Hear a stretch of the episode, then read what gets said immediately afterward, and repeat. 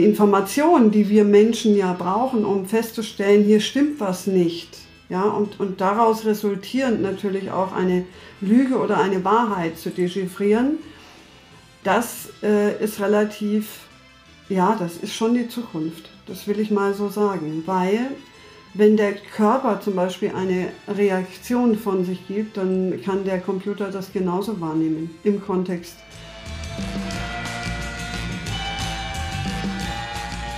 Herzlich willkommen zum Podcast Digital Sense Maker. Mein Name ist Christoph Holz und wir beschäftigen uns hier mit dem Sinn und dem Unsinn der Digitalisierung. Künstliche Intelligenz ist ja ein Psychopath. An unmerklichen Hinweisen kann sie uns analysieren. Das heißt, sie kann Menschen lesen eine verkrampfte Hand, ein kleines Ducken im Gesicht oder das Hochziehen eines Mundwinkels verraten viel darüber, was der Gesprächspartner denkt und fühlt.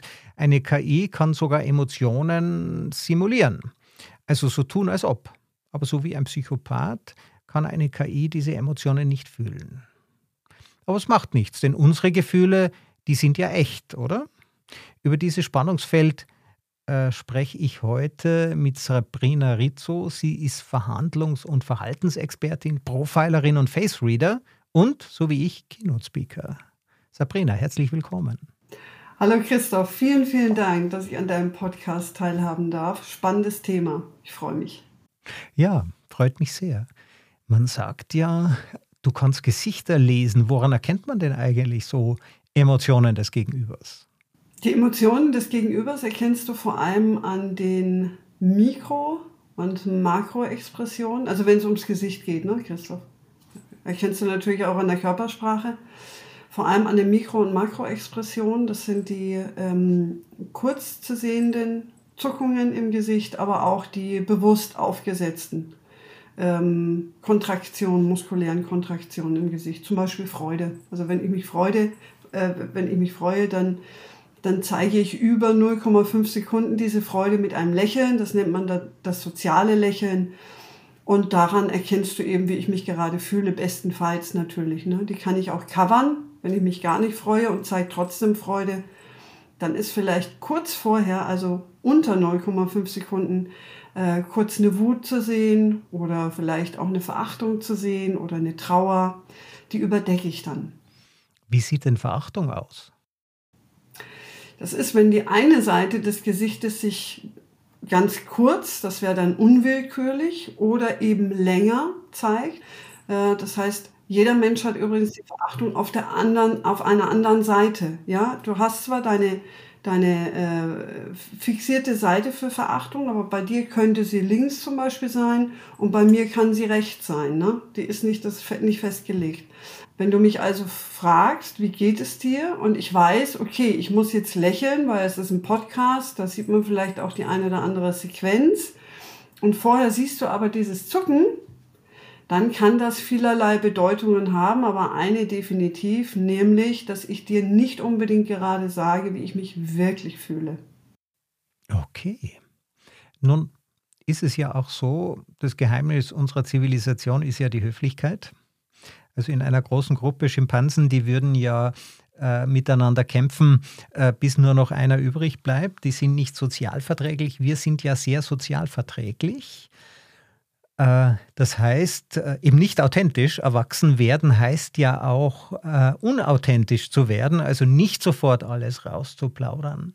Ähm, wie wichtig ist es denn eigentlich, seine Gefühle direkt zu zeigen? Also bleiben wir mal beim sozialen Lächeln. Ich finde die Frage wirklich sehr toll. Die ist mir auch noch nie gestellt worden, tatsächlich, Christoph.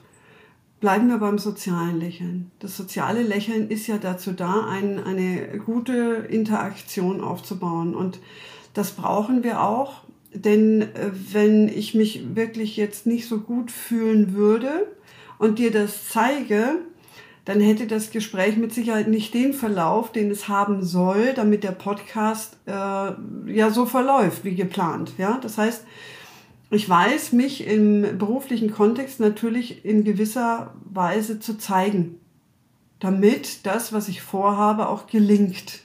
Und dafür ist es gut, dass wir dieses pyramidale System haben, nämlich einmal das ungesteuerte, also das willkürliche und das unwillkürliche System haben wir. Ne? Ein System, das wir nicht steuern können, das haben die Primaten auch. Aber der Mensch hat noch das System, das er steuern kann. Und das ist auch gut so, denn sonst wären wahrscheinlich gewisse Dinge, ja, nicht so planbar, wie, wie sie eben zu planen sind. Ich möchte an den Film erinnern ähm, von, mit Jim Carrey, der ja dann alles sagt, was er denkt. Gibt es einen Film drüber? Finde ich total witzig. Der Lügner, glaube ich, oder? Also er muss immer die Wahrheit sagen, er muss immer sagen, was er denkt und das bringt ihn richtig in Schwierigkeiten. Total, total. Und schau mal die Interaktionen da. Also ein super Film. Äh, das, das wäre wirklich kritisch, wenn wir das, was wir wirklich fühlen, nicht auch bewusst anders steuern könnten, wie dann die Welt aussehe. Ich glaube, dann wäre sie vielleicht noch schlimmer als derzeit überhaupt. Ja, also es ist durchaus in Ordnung, äh, dass wir haben ja äh, da einen recht ausgeprägten Frontallappen, äh, der erstmal sagt, Moment mal, ähm, das überlege ich mir jetzt nochmal, ob ich dieses Gefühl zeige. Und ich erlebe es auch von mir, wenn ich auf die Bühne gehe ich habe eine Bühnenpersönlichkeit, die kann ich abrufen. Und äh, wenn ich mich dorthin bewege, merke ich, wie ich locker werde, wie es mir gut geht, wie ich lächeln möchte. Hm, also ich habe das vermutlich auch trainiert. Ich spüre eigentlich relativ wenig Lampenfieber. Ich spüre freudige Erregung. Das kann ich auch abrufen. Wie ist das bei dir? Ja, genau. Also natürlich gehört dazu ein Training. Ja, also die ersten Male, als ich auf die Bühne bin, war ich nur total aufgeregt. Jetzt muss man aber wissen, es kombiniert sich A mit Erfahrung, es passiert nichts. Und B mit Fachwissen. Also umso öfter wir was tun, umso trainierter sind wir natürlich auch. Und das reduziert das Lampenfieber auch. Äh, ich, ich kann den, den Satz, wer kein Lampenfieber hat und auf die Bühne geht, ähm, äh, der ist fernab äh, der Möglichkeit, das Publikum einzufangen, den kann ich nicht unterstreichen. Wir können trotzdem sehr, sehr gut auftreten, weil wir eben souverän sind und weil wir die Dinge können, die wir referieren auf der Bühne, äh, braucht es nicht unbedingt ein Lampenfieber dazu. Wie mache ich das?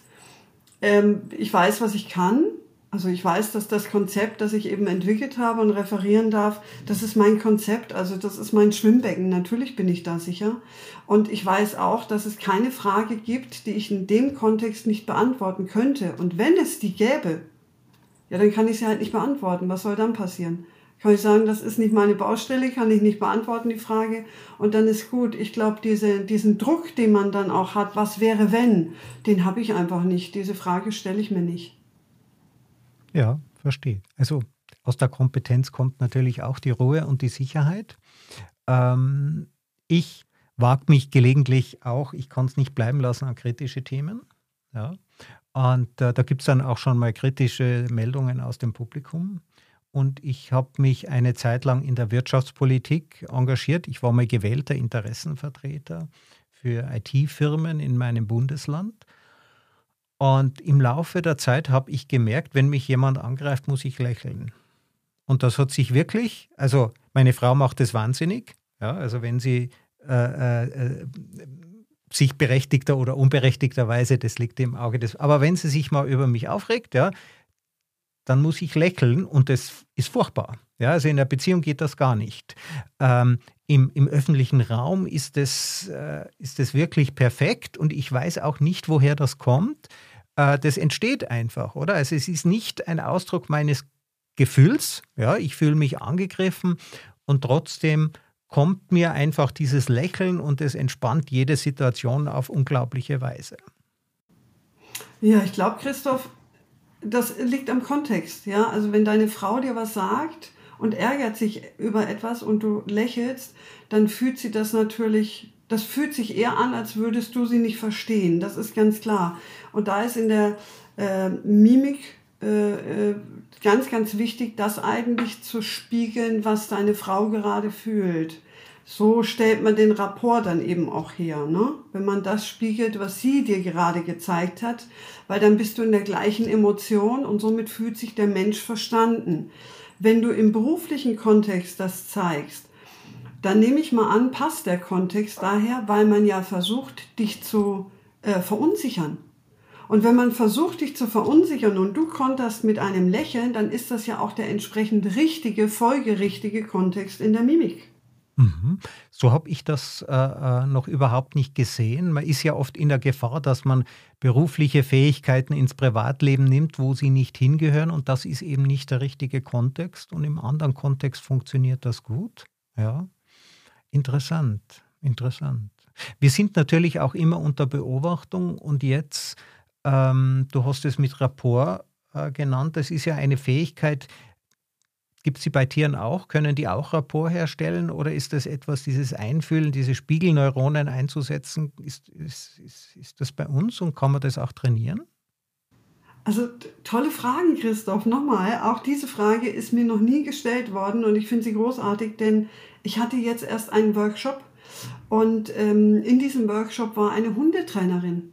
Und mit der arbeite ich aber auch schon seit ungefähr einem Jahr im Bereich Coaching zusammen. Also ich coache sie in in Mimik der menschlichen Mimik und sie gleicht das mit der Mimik des, des Hundes ab. Und jetzt wird es ganz spannend. Fünf von sieben Emotionen hat der Hund auch. Welche fehlt ihm? Äh, Verachtung fehlt ihm. Der Hund kann keine Verachtung. Und jetzt müsste ich aber noch mal genau nachfragen. Ich glaube, es ist tatsächlich auch nur die Verachtung, die der Hund nicht hat, weil Überraschung, Freude, Angst, ähm, äh, Ekel, das hat alles der Hund auch. Nur eben zeigt er das anders als äh, wir Menschen. Das ist sehr, sehr spannend.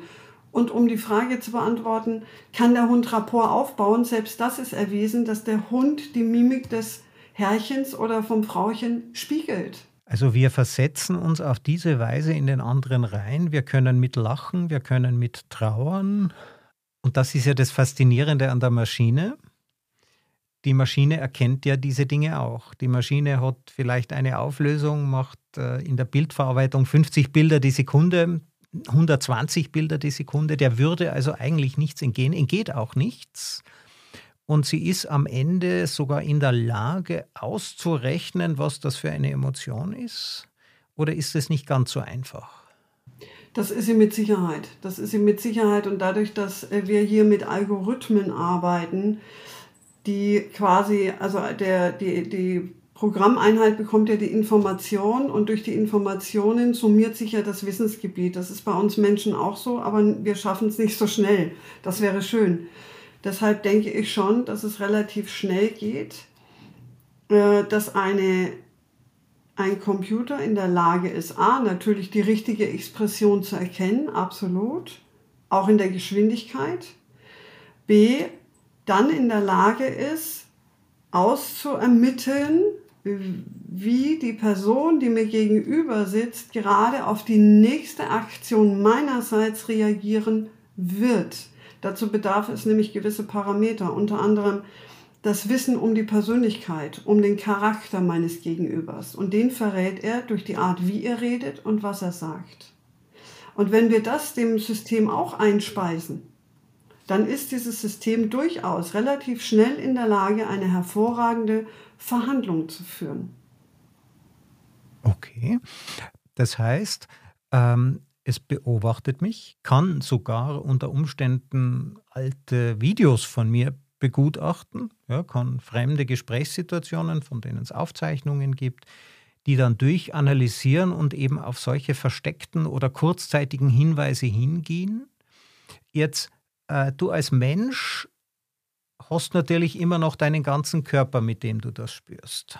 Ja, also du spürst, ob jemand, der dir gegenüber ist, authentisch sich verhält, ob das, oder? Und du kannst auch seine Trauer spüren. Ja, bei Ganoven zum Beispiel, wenn du Profiling machst, spürst du vielleicht auch die Reue.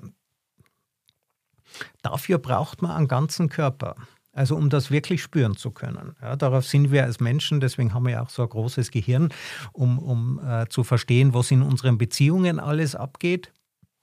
Der Computer auf der anderen Seite, die Maschine, kann wirklich nur aus den Außendingen das interpretieren. Das heißt, es kann sagen, okay, die linke Gesichtshälfte ist, äh, verhält sich anders als die rechte oder äh, es gibt äh, eine kurze Angst und dann kommt erst das Lächeln. Ja, also das, das lässt sich alles sozusagen in einer Präzision analysieren, die wir Menschen wahrscheinlich gar nicht können.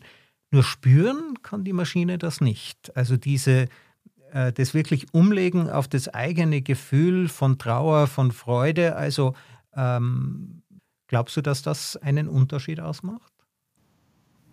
Ja, du hast gerade vom Resonanzkörper gesprochen, ne? den brauchen wir natürlich, das stimmt. Also das, was wir wahrnehmen, wahrnehmen im Sinne von, ja, was man vielleicht auch gar nicht definieren kann, aber ich, ich spüre etwas, das kann der Computer nicht, da gebe ich dir recht. Ähm, die Gefahr, also in dem Fall die Gefahr, weil ein Computer nimmt ja nur das wahr, was er sieht, was er wahrnimmt, also sehen, nicht wahrnehmen. Genau, also er nimmt das, was da ist. Ja, also er interpretiert nichts rein. Genau, genau, das, was da ist, genau, das äh, ist besser formuliert, richtig. Er ermittelt quasi nur aus dieser Tatsache heraus und deshalb denke ich, dass die Fehlerquote noch viel zu hoch ist. Wenn ich jetzt aber ein paar Jahre weiter schaue und die, die Informationen, die wir Menschen ja brauchen, um festzustellen, hier stimmt was nicht, ja, und, und daraus resultierend natürlich auch eine Lüge oder eine Wahrheit zu dechiffrieren, das äh, ist relativ, ja, das ist schon die Zukunft. Das will ich mal so sagen. Weil, wenn der Körper zum Beispiel eine Reaktion von sich gibt, dann kann der Computer das genauso wahrnehmen im Kontext des Impulses. Darum geht es ja. Also ich, wenn eine Frage stelle, sende ich damit ja einen Impuls für, für mein Gegenüber. Und jetzt muss ich gucken, macht der Impuls was mit dem Gegenüber? Und wenn ja, dann weiß ich auch, okay, da sind Emotionen im Spiel, da ist irgendwas.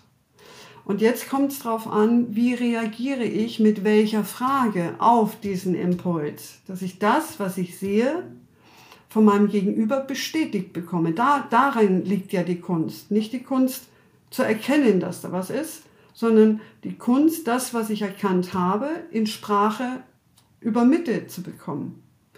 Und das sind Algorithmen, die lassen sich natürlich auch speisen. Mhm.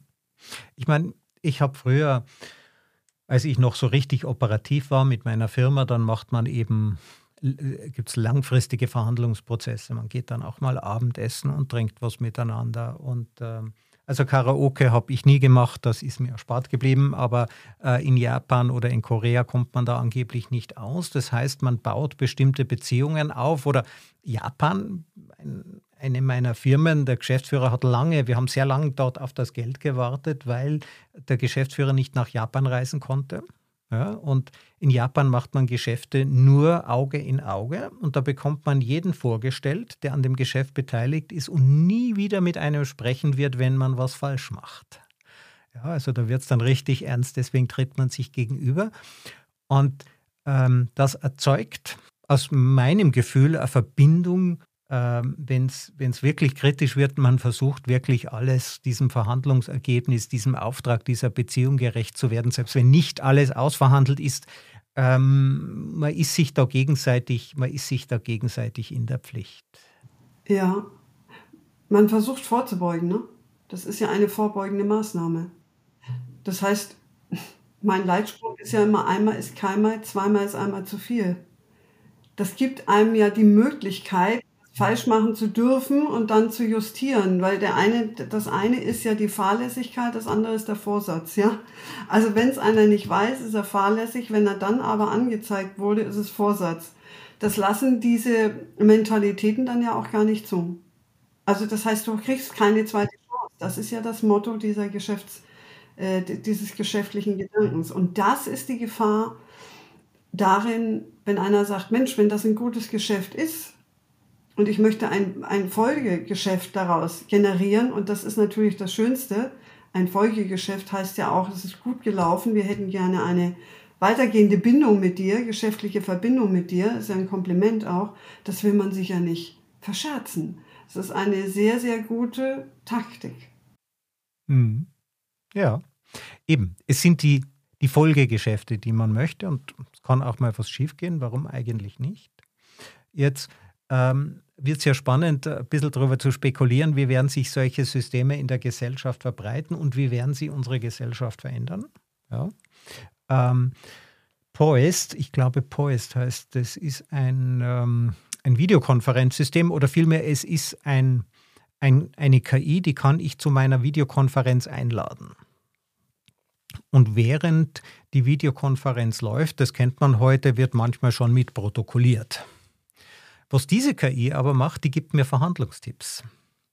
Die sagt, Moment mal, ja, dein Gegenüber, ähm, der hört dir jetzt gar nicht mehr richtig zu oder du, du redest zu viel. Ja? Also wäre das nützlich oder ist das gruselig? Was meine Erfahrung sagt mir, wenn ich zum Beispiel bei der Kriminalpolizei hinter dem Spiegel stehe, ähm, müssen die Ermittler oder Ermittlerin, je nachdem, darauf trainiert werden, ihren Stiefel zu fahren, den sie seit 40 Jahren in Ermittlungen können, ja, nämlich eine Vernehmung durchführen. Auf der anderen Seite krätscht jetzt eine zusätzliche, oder ich sage dazu eine Add-on-Information da rein. Und diese parallel verarbeiten, das heißt also das, was ich schon immer mache, 100 Jahre, und das mache ich gut, paart sich jetzt mit einer externen weiteren Information. Das ist keine leicht, kein leichtes Unterfangen. Das heißt, das muss trainiert werden. Ansonsten wirkst du ja unauthentisch. Jetzt stell dir mal vor, du bist also in deinem Doing und in deinem Flow. Du wirkst auch authentisch. Das ist wichtig für jede Verhandlung, ist Authentizität sehr wichtig. Und jetzt krätscht dir eine Information in deinen Flow, dann bist du ja, das ist wie ein Pattern Interrupt, ja, dann bist du jetzt unterbrochen und musst in der Lage sein, diese Information in deinen Flow einzubauen. Und dabei musst du auch noch authentisch wirken, weil sonst kriegt ja dein Gegenüber auch mit, was ist denn da gerade? Ja, und ja, dessen KI, der hat ja vielleicht auch einen KI-Berater gleich mitlaufen, der sagt, Moment mal, der ist unkonzentriert, der andere. So, da ist irgendwas. Ne, das ist ja wie beim Lügendetektor. Hier hat sich irgendwas äh, verändert an der Baseline, hier stimmt was nicht. Das kann nach hinten losgehen. Ähm, das kann sicherlich eine schöne Add-on-Geschichte sein, sofern die Informationen dann auch richtig sind. Ich kenne dieses Programm nicht, kann das durchaus sein. Aber da sage ich ganz klar, vorher trainieren. Wow, ja, das macht wirklich Sinn. Und wenn wir jetzt weitergehen, also wir tragen ja alle Geräte mit uns, ähm, die können auch mit aufzeichnen. Die neuen, also da, die Nachfolgegeräte vom Smartphone, das Smartphone hat ja große Nachteile. Man hat nur eine Hand frei. Das kann so nicht bleiben. Also wir werden in Zukunft vermutlich mehr Geräte haben, vielleicht auch Kameras. Ähm, da gibt es ja jetzt von Facebook zum Beispiel eine, eine von Ray-Ban eine Kamera, die hat schon, also da sieht man vorn drauf äh, ähm, die Videoaufzeichnung. Ähm, am Ende kommen wir am Ende in eine Gesellschaft, in der man nicht mehr lügen kann. Also in der die freundliche Notlüge, ja, zu sagen, Mai, freue ich mich, dich zu sehen, ja, in der selbst die entlarvt werden wird, verändert uns das dann? Ich glaube, ich bin als User dieser Brillen immer noch selbst verantwortlich dafür, ob ich etwas will oder nicht. Ja. Und wenn ich die Brille aufhabe, dann muss ich damit rechnen, dass ich auch Dingen, dass ich auch Dinge wahrnehme oder gesagt bekomme, die ich vielleicht gerade nicht hören möchte. So. Äh, natürlich bringt uns die Entwicklung weiter. Und natürlich bekomme ich auch sehr oft die Frage gestellt, wie ist das in deinem Privatleben, Sabrina? Kannst du da eigentlich noch abschalten? Und wenn die Menschen so mit, damit umgehen, wie ich damit umgehe, nämlich dass eine Lüge auch durchaus seine Berechtigung hat oder sein darf, weil es das Recht ist, meines Gegenübers etwas für sich behalten zu dürfen, dann ist doch gut, dann kann ich auch entsprechend mit diesen Informationen umgehen. Wow. Also auch etwas mehr, äh, etwas mehr Großzügigkeit äh, gegenüber den Schwächen der anderen ähm, auch deren Recht auf, auf Privatsphäre, auf Authentizität äh, zu respektieren. Absolut. Also will ich ja auch. Ich will das ja auch. Wenn ich jetzt, ich war jetzt vor 14 Tagen ungefähr mit äh, zwei, ich sag mal, Kollegen zusammengesessen, die ungefähr die wesensgleiche Tätigkeit machen wie ich. Die haben eine Agentur, ähm, die auch Gesichter lesen. So. Und natürlich habe ich bei dem Geschäftsessen gesehen, wie sie mich anschauen und ich schaue sie an. Und wenn ich dann gemerkt habe, ich habe eine Frage gestellt, die jemandem jetzt unangenehm ist, dann muss ich da jetzt nicht rein. Das ist ja immer noch meine Entscheidung, gehe ich da jetzt rein oder ist es mir nicht wichtig genug? Und es waren in vielen Momenten war mir das jetzt nicht wichtig genug, da irgendwas zu, aufzulösen, weil letztlich hat jeder seinen Grund für etwas. Wenn ich jetzt aber in der Vernehmung bin und was wahrnehme, ne, dann ist es mein Job, da zu gucken, warum das so ist. Aber im Privatleben hat man immer noch die Möglichkeit zu sagen, will ich das jetzt oder will ich es nicht? Lasse ich es ihm oder nicht? Dem muss man sich ja auch bewusst werden, finde ich super. Wie hast du das für dich selber entdeckt, dass du diese Fähigkeit hast oder, oder kann man das trainieren? Also A, habe ich das schon sehr früh erkannt, dass ich da was kann, was ähm, also ich werde auch gefragt, Sabrina, bist du hochsensibel? Das würde ich gar nicht behaupten. Ich bin nicht hochsensibel, sondern ich habe sehr, sehr früh Antennen dafür entwickelt, Menschen vertrauen zu dürfen und zu gucken, ist da was oder ist da nichts. Und das habe ich im Laufe der Jahre einfach ähm, mit Training verschärft. Das ist wie wenn du äh, geboren wirst und hast ein Talent zu einem Instrument, ja, und dieses Instrument lernst du jetzt noch aktiver, dann wirst du natürlich in dem Bereich noch besser. Oder du lässt es bleiben und hast ein gewisses Fundament an Begabung. Ja, das ist sowohl als auch. Und ich habe diese Begabung gehabt und habe dann eben Training und bewusstes Handeln obendrauf gesetzt. Jetzt gibt es einerseits, sagst du, die Polizei bindet dich manchmal mit ein bei kritischen, ich, ich, nehme an, das sind dann sensible Fälle, wo man eben eine zweite Meinung möchte, wo das auch äh, trainiert wird. Ähm, man fühlt ja auch die Emotionen des, äh, wie soll man sagen, Ganoven, vielleicht des, des Mörders oder man will ja gar nicht genau wissen, was da alles äh, äh passieren kann, ja, wenn es eben wichtig, wenn es so wichtig ist, dass man äh, Entführer, ja. Wie gehst du mit diesen Emotionen um, die du da reingespült bekommst? Sehr, sehr professionell weil ich ein Ziel habe und das Ziel bedeutet, ähm, den Beschuldigten, also es ist ja, man muss ja dazu sagen, dass wenn einer beschuldigt ist, heißt es ja nicht, dass er dann der Täter war, ja, sondern das wird ja erst in einer Vernehmung dann herausgearbeitet, bestenfalls herausgearbeitet. Ansonsten hat man dann DNA-Spuren oder sonstiges, ja. Aber wenn man das herausarbeiten muss, dann weiß ich, ich habe hier ein Ziel. Und das heißt hier, die Kolleginnen und Kollegen unterstützen, denen Informationen fehlen, während einer Vernehmung beispielsweise. Ja, also das, was ich kann, eben ihnen fehlt, ähm, zu erkennen. Und diese Information, das ist also ein Add-on, das ich mitbringe. Ja. Wenn einer vor mir sitzt, also ich bin ja hinterm Spiegel, ich habe ja nicht den direkten Kontakt. Aber wenn der dann in diesem Vernehmungsraum sitzt, dann nehme ich natürlich eine gewisse Anspannung wahr. Und das tun die Kollegen und Kollegen der Polizei ja auch. Die Sache ist nur, also die Kunst daran ist es her herzustellen, herzuleiten, ist die Anspannung aufgrund der Tatsache, dass er der Täter ist? Oder ist es die Anspannung, weil, naja, man sitzt nicht jeden Tag in einem Vernehmungsraum. Ja, und da kommt auch der Othello-Fehler zum Tragen, den ich immer wieder in meinen Schulungen einbringe. Das heißt, wenn Othello seine Frau fragt, hast du mich betrogen? Und sie zeigt Angst. Und er interpretiert die Angst davor jetzt, äh, dass sie Angst davor hat, dass er was machen könnte. Stattdessen ist es aber die Angst davor, dass er ihr nicht glaubt, dass da nichts ist. Das ist ein großer Unterschied. Deshalb muss ich das differenzieren. Also wenn sich einer wie verhält in einer Vernehmung, muss ich differenzieren. Verhält er sich deshalb so, weil er schuldig ist? Oder deshalb so, weil er Angst hat, dass man ihm nicht glaubt, dass er unschuldig ist. Und das ist ein ganz, ganz schmaler Grad. Und den können wir mit Körpersprache und Mimik durchaus dechiffrieren. Ich war begeisterter Seher der Fernsehserie Lie to Me mit dem Tim Roth, ja, also wo es wirklich um diese Mikroexpressionen ging. Ähm, ich habe mich immer gefragt, ist das wirklich so einfach, wie das im Fernsehen ausschaut?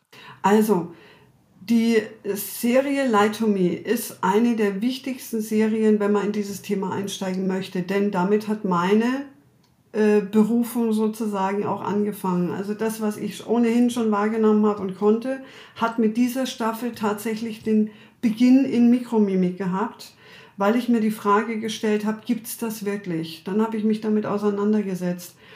Und jetzt muss man dazu sagen, dass in dieser Serie in der ersten Staffel Paul Ekman hinter der Kamera stand. Also Paul Ekman, der die Mikromimiken wissenschaftlich erforscht hat, der stand hinter der Kamera und hat gesagt, N -n, das müsst ihr nochmal anders machen, das ist nicht richtig, die Kontraktion XY, die sieht man eher da und da und da und da. Das heißt also, wenn man das Thema trainieren möchte, dann rate ich jedem zu der ersten Staffel Lie to Me. Und soweit ich weiß, waren bei den anderen Staffeln Paul Ekman nicht mehr hinter der Kamera, da hat man das adaptiert und dann wird es auch nicht mehr so wissenschaftlich. Aber die erste Staffel, top, top, top, um ins Thema reinzukommen, ja. Wow, finde ich spannend. Also ich habe das immer mit Begeisterung geguckt. Ähm, jetzt hat man offensichtlich den Schauspielern beigebracht, das so gut wie möglich zu imitieren. Kann also ein richtig guter Schauspieler oder eben ein, ich weiß nicht, Psychopath, der das eigentlich richtig gut kann, kann ein Ganove da die äh, Profiler austricksen, wenn er da richtig fit ist? Wenn, er, wenn, wenn der Profiler das Rizzo-Konzept nicht anwendet, ja. okay. Mal, Was ist das Rizzo-Konzept? also, ähm, natürlich geht es um Körpersprache und natürlich geht es um Mikromimik. Und, und ja, gute Schauspielerinnen und Schauspieler zeigen in der richtigen Sequenz von Angst, Angst. Und zur richtigen, das geht ja immer ums Timing. Ja? Also umso ähm, zeitgerechter die Emotion gesagt wird und gezeigt wird, umso wahrheitsidentischer ist es, umso authentischer ist es. Wenn also eine zeitliche Verzögerung stattfindet, dann ist es schlechte Schauspielerei. Ja? Also umso paralleler die Kommunikationskanäle funktionieren, umso authentischer ist es. Und eine gute Schauspielerin oder ein Schauspieler wissen darum. Die wissen darum, dass man eine Mikromimik auch nur ganz kurz zeigt, weil man dem anderen sagen möchte, ich cover hier was, ich lüge hier gerade. Und das erkennen wir auch, weil wir sagen, der hat gerade was gesagt und irgendwie ist es komisch. Warum? Weil er es nur unter 0,5 Sekunden gezeigt hat. Und dazu ist übrigens auch nur der Mensch imstande. Nicht ein, kein Hund ist dazu in der Stande, eine, ein Gefühl zu zeigen, was er nicht fühlt. Das kann nur der Mensch durch das pyramidale System. Ne? Also unwillkürlich, willkürlich. Gute Schauspieler, Schauspielerinnen setzen das ein. So. Wenn ich aber, und jetzt kommt das Ritzel-Konzept, wenn ich also was sehe, und das ist das, was ich gerade gesagt habe, und es sagt mir was, hier stimmt was nicht, dann ist es meine Aufgabe, mit einer geschickten Frage Technik mein Gegenüber dazu zu bekommen, das zu sagen, was ich wahrgenommen habe. Es reicht eben nicht nur, zu sehen, dass da was nicht stimmt, sondern ich muss um die Gabe wissen oder um die Fachkompetenz wissen, wie mache ich es jetzt, dass ich das, was ich gesehen habe, auch zu hören bekomme. Und das kann ich nur mit Fragetechnik und gutem Timing. Okay. Also es gibt eben noch die klassische Ermittlerarbeit, Widersprüche aufzudecken, dann zu schauen, wie wird auf diese Widersprüche reagiert, Fragen zu stellen, die Perspektive nochmal zu wechseln, die gleiche, äh, die, das gleiche Thema mit einer anderen Frage abzufragen, um eben zu schauen, ist das Konkurrent, stimmt das Ganze, bis am Ende vermutlich auch der Bösewicht selber merkt, dass er sich jetzt da in einen Wirbel reinredet und irgendwann auch aufgibt. Genau, richtig, darum geht es also. Ne? Es geht darum, auch jemanden vielleicht langsam ans Thema ranzuführen. Natürlich weiß der Beschuldigte, warum er da sitzt, aber dennoch sind Informationen ausschlaggebend. Wann bringe ich welche Informationen ins Spiel, damit mein Gegenüber auch damit einen Umgang findet. Das hört sich jetzt total verrückt an, aber das ist eine Erfahrung, die ich gemacht habe, ähm, als wir einen Beschuldigten mit dem Namen des, des Opfers konfrontieren mussten, war mir klar, es hilft nichts, weil ich ja meist bei Cold Case Fällen zum Einsatz komme, also die 20, 30 Jahre zurückliegen. Und da muss ich doch wissen, dass eine Person damit vielleicht auch schon abgeschlossen hat oder ein anderes Leben oder ein, eine andere Art und Weise Umgang damit gefunden hat. Und jetzt ist es doch meine Aufgabe, nicht mit dem Brecheisen davor zu gehen, weil das bei manchen eben nach hinten losgehen kann, sondern ich muss ihn langsam an den Gedanken wieder ranführen, dass da mal was war. Sonst ist er ja. doch sofort A, entweder in der Verdrängung oder vielleicht auch in der Reaktanz und sagt, habe ich gelernt abzuschotten, da kommst du erstmal nicht durch. Also wie mache ich es auch sprachlich, dass der überhaupt erstmal für dieses Thema bereit ist? Jetzt setzt du das aber auch im Business ein. Wie kann ein Unternehmen davon profitieren, ähm, von diesen Erkenntnissen?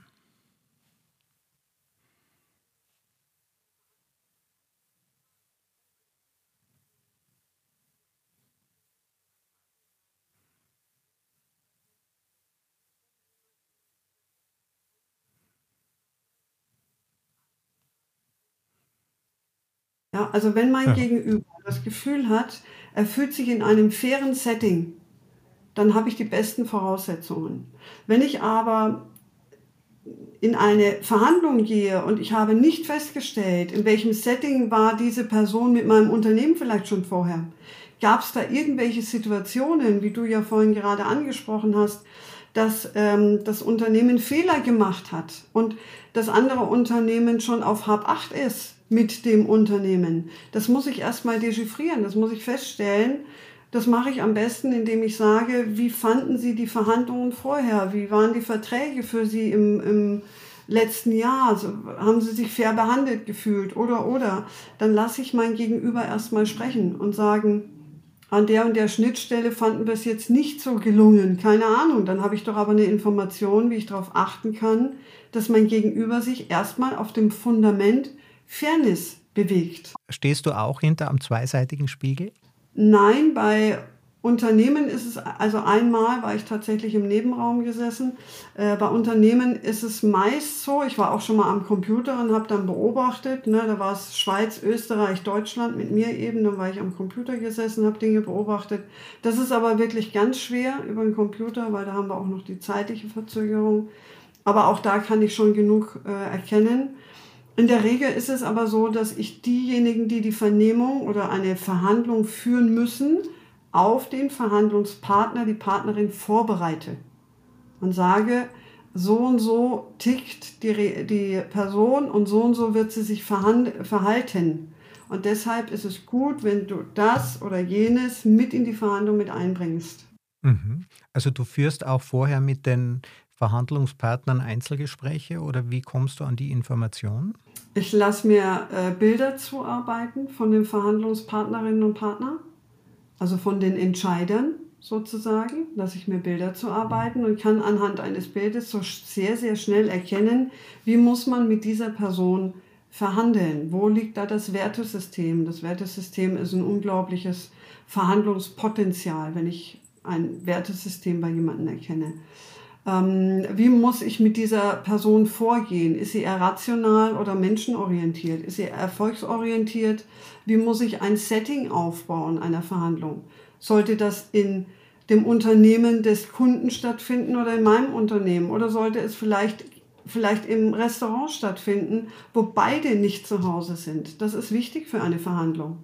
Und danach, also du hilfst bei der Vorbereitung, bist du dann auch bei den Verhandlungen dabei? Und wenn ja, wie wirst du denn da vorgestellt?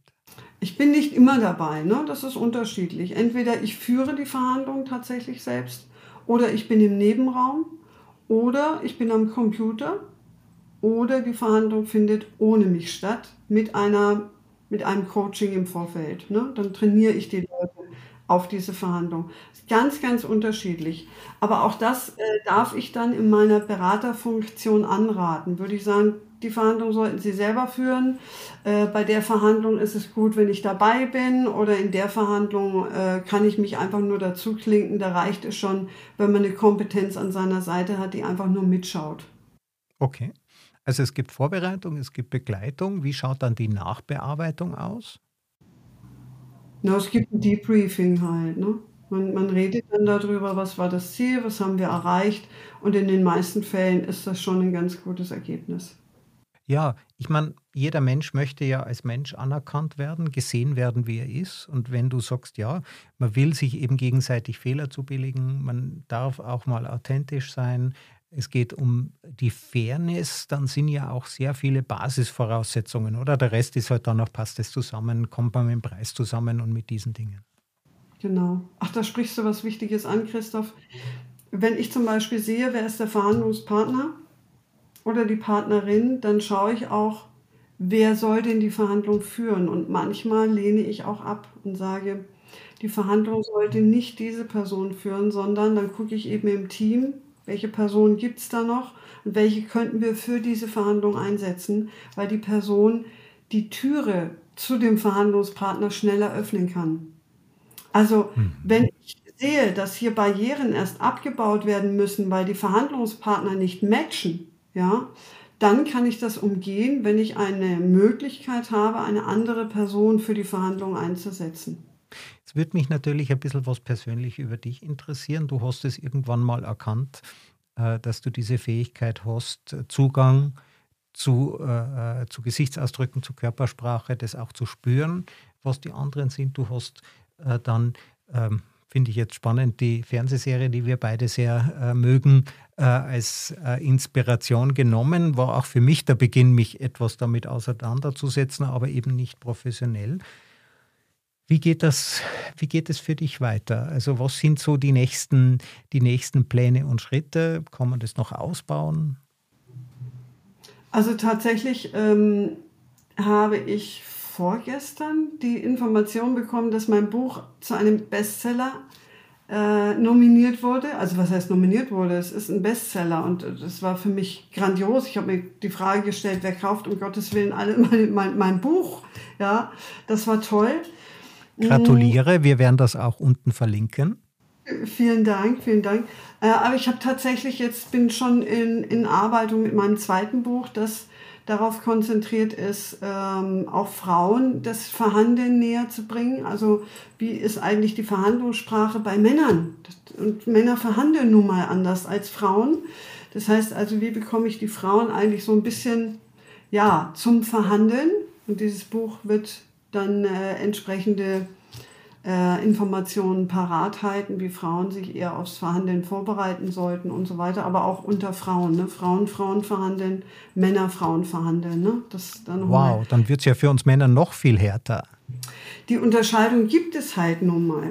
Na, was heißt härter? Ähm, es geht darum, dass Frauen sich einfach auch, wenn sie äh, verhandeln, dann sind sie tatsächlich auch besser als Männer, weil dann haben sie sich auch durchgerungen zu verhandeln. Ähm, und ansonsten verhandeln Frauen erstmal gar nicht. Ja, und wenn sie verhandeln wollen, haben sie ein schlechtes Gefühl dabei. Kann ich das jetzt so? Also sie stellen sich tausend Fragen, die sich der Mann erstmal nicht stellt, weil er sagt, nur wenn ich eine Gehaltserhöhung haben möchte, dann frage ich jetzt einfach mal, ob ich die bekomme, weil Frauen gehen da tausend Fragen vorweg. Ne? Dürfe ich das? Wie lange bin ich da? Habe ich gute Arbeit gemacht?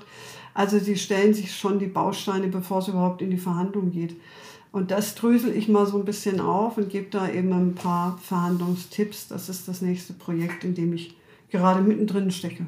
Ja. Super spannend. Würdest du sagen, dass das eher etwas kulturell angeeignetes ist, dass wir von unseren Eltern so erzogen wurden, also Männer eher forsch und äh, eher einzustehen für das, ob sie es können oder nicht. Ja, also Pippi Langstrumpf sagt ja mal, ähm, habe ich noch nie gemacht, kann ich bestimmt. Das ist ja eher eine männliche Aussage. Das ist zumindest was, was Männer denken dürfen. Und ähm, Frauen haben tatsächlich, es ist äh, kon konditioniert bei uns, ja, weil, also ich habe mal einen hervorragenden Artikel gelesen, ich glaube in der Zeit war das, der hieß Rosa ist scheiße. Und den Artikel fand ich, also die, die Headline fand ich so interessant, dass ich den mal gelesen habe. Und tatsächlich war das eine Journalistin, die war schwanger. Und ähm, man dachte, es wird ein Junge. Und jetzt hat die alles in Blau gekauft. Und ähm, genau. Und hat dann aber im Laufe der Zeit festgestellt, okay, es wird ein Mädchen. und hat aber es überhaupt nicht eingesehen, das ganze Geld jetzt wieder auszugeben und in rosa zu kaufen und hat gesagt, so, dann hat, er, hat sie halt jetzt blau. Und ja. äh, damit begann aber so der, der Paradigmenwechsel bei ihr, weil sie gesagt hat, das ist unfassbar, wie die Gesellschaft auf blau konditioniert ist. Und ähm, da hat sie so den Blickwinkel geändert und hat gesagt, wenn man dann auf dem Spielplatz ist zum Beispiel und sieht die Jungs auf dem Klettergerüst hochklettern, ich finde, das ist eine mega Metapher, dann sagt man eben, Mensch, Tobias, super machst du das, klasse, noch ein, schaffst du auch. Also man feuert da erst an, während man bei dem Mädchen dann eher mit Vorsicht reagiert und sagt, oh, Lisa, mach mal ein bisschen langsamer, ja, bleib mal, nee, nicht so hoch, Lisa, bleib mal hier. Und also man geht da mit einer anderen Stimmlage ran, mit einer anderen Sprache ran und natürlich mit einer anderen Vorsicht oder Bereitschaft ran. Und das, wenn wir verstehen, ist bereits Konditionierung. Damit sagt man nämlich dem Mädchen ganz klar, vorsichtig, du schaffst es vielleicht nicht, während man dem Jungen sagt, du bist gut genug, du kannst auch noch höher. Ja. Und wenn wir ja. diese Metapher jetzt adaptieren auf die Arbeitswelt, dann ist das genauso, wie sich Männer verhalten dürfen, aber auch Frauen verhalten sollten. Also wie eben die Männer. Du kannst auch noch eine Sprosse nehmen. Und auch wenn du noch nie an der Position warst, heißt das doch nicht, dass du es nicht schaffst. Ja. ja, wenn man diese Metapher einfach mal mitnimmt in ihre, in die Erziehung, in die eigene Erziehung, zum Jungen, super, zum Mädchen bitte adaptieren und übernehmen, dann glaube ich, machen wir einen Riesenschritt in, im Selbstwertgefühl der Frauen äh, hinsichtlich Verhandlungen. Mhm. Also ich denke, äh, Erziehung kann da wirklich was leisten. Wir haben ja viel zu wenig Informatikerinnen. Und äh, die aktuellste Studie dazu sagt, ja, man sagt eben jungen Mädchen, du kannst alles werden außer ein Genie, ein Informatiker oder ein Komponist oder ein Philosoph. Und das ist natürlich falsch. Ja, vollkommen klar. Und ich denke, dass es aber wichtig ist, dass man zumindest später, wenn man das rationalisiert, äh, dann von dir die richtigen Tipps bekommt, ähm, damit man eben das auch erreicht. Ähm, äh, der Gender Pay Gap ist eben auch nicht nur von Arbeitgebern verursacht, sondern ähm, Männer, ja, erst kürzlich ein Arbeitskollege meiner Frau, äh, das kommt da heraus und da gibt es jetzt bei dir dann die richtigen Tipps. Wunderbar. Sabrina, vielen herzlichen Dank, dass du bei mir zu Gast warst. Wir haben uns jetzt einmal wirklich mit Gefühlen und deren Ausdruck im Gesicht und wie auch, ja, wie die Maschinen hier mit reinkrätschen werden, ja, wie sie das auch verändern werden, aber dass man eben auch an sich selber arbeiten muss und zumindest arbeiten kann und soll. Und da gibt es dann auch die richtigen Tipps von dir. Sabrina, vielen Dank. Christoph, vielen, vielen Dank dafür.